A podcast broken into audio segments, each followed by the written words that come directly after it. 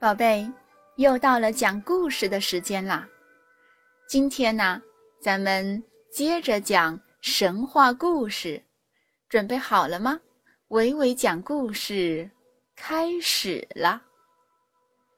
接下来我们要讲的故事是皇帝战蚩尤。在上古时代的中国大地。有许许多多大小不一的部族，他们为了生存繁衍，或迁移，或通婚，或联盟，或拼杀，在不断的拼杀争斗中，逐渐形成了两个强大的部族：一个是以神农氏炎帝为首领的部族，另一个。则是以轩辕氏黄帝为首领的部族。黄帝的先祖是有熊氏。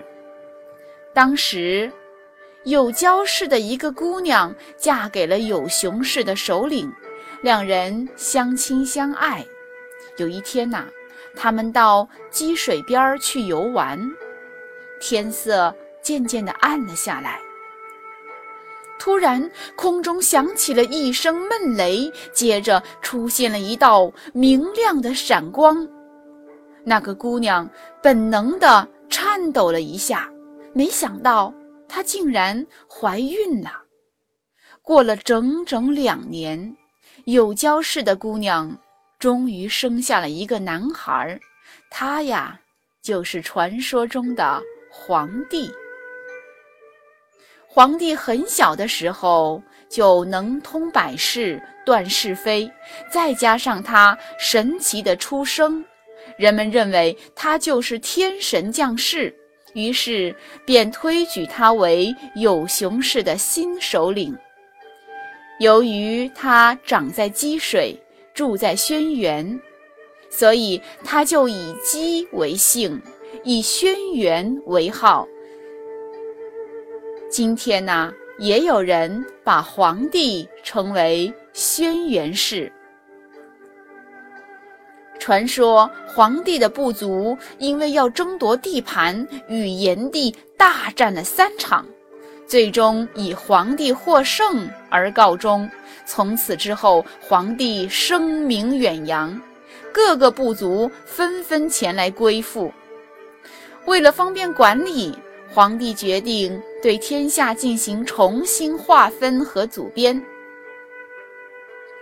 由降服的首领和皇帝委派的大臣去共同管理各级行政单位。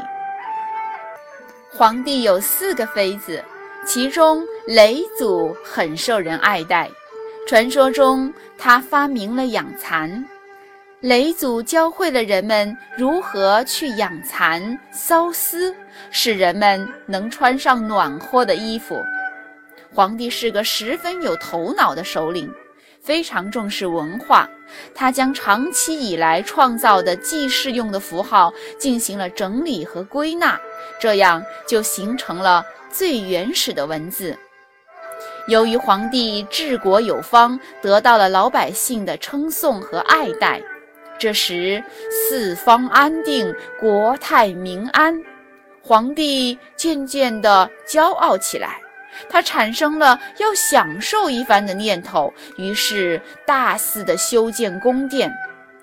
后来，他还在昆仑山顶建了一座行宫，又在淮江边山顶修建了一座花园。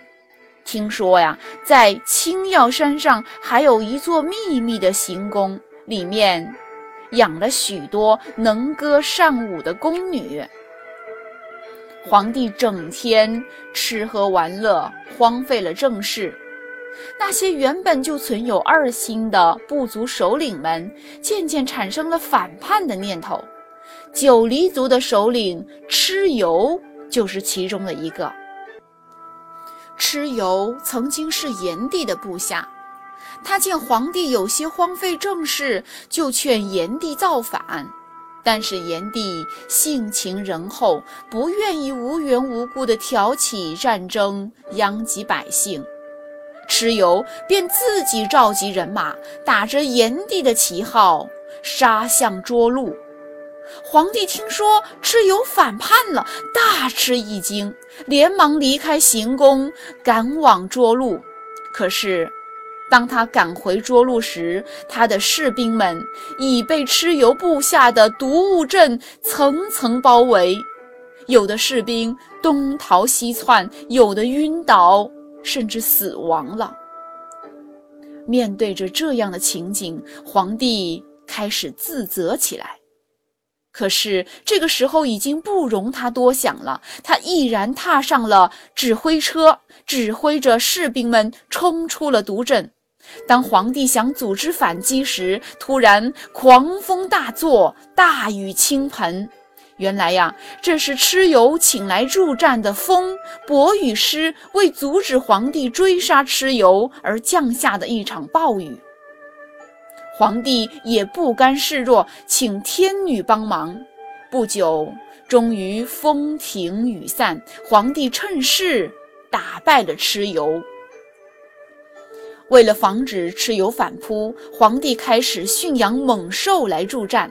他将那些猛兽饿上几天之后，又命令士兵们穿上蚩尤部的服装去逗弄它们。等猛兽们被激怒之后，便丢过去一些小动物。久而久之，这些猛兽一看见穿着蚩尤部落服装的人，就野性大发。后来，皇帝就利用这些猛兽，将蚩尤彻底的打败了。关于蚩尤的死啊，传说不一。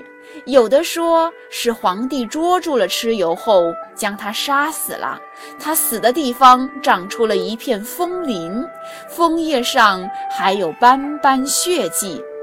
也有的说蚩尤的血流出来变成了一个盐池，盐池的水一直都是红色的。还有的说皇帝捉住蚩尤后砍下了他的头颅。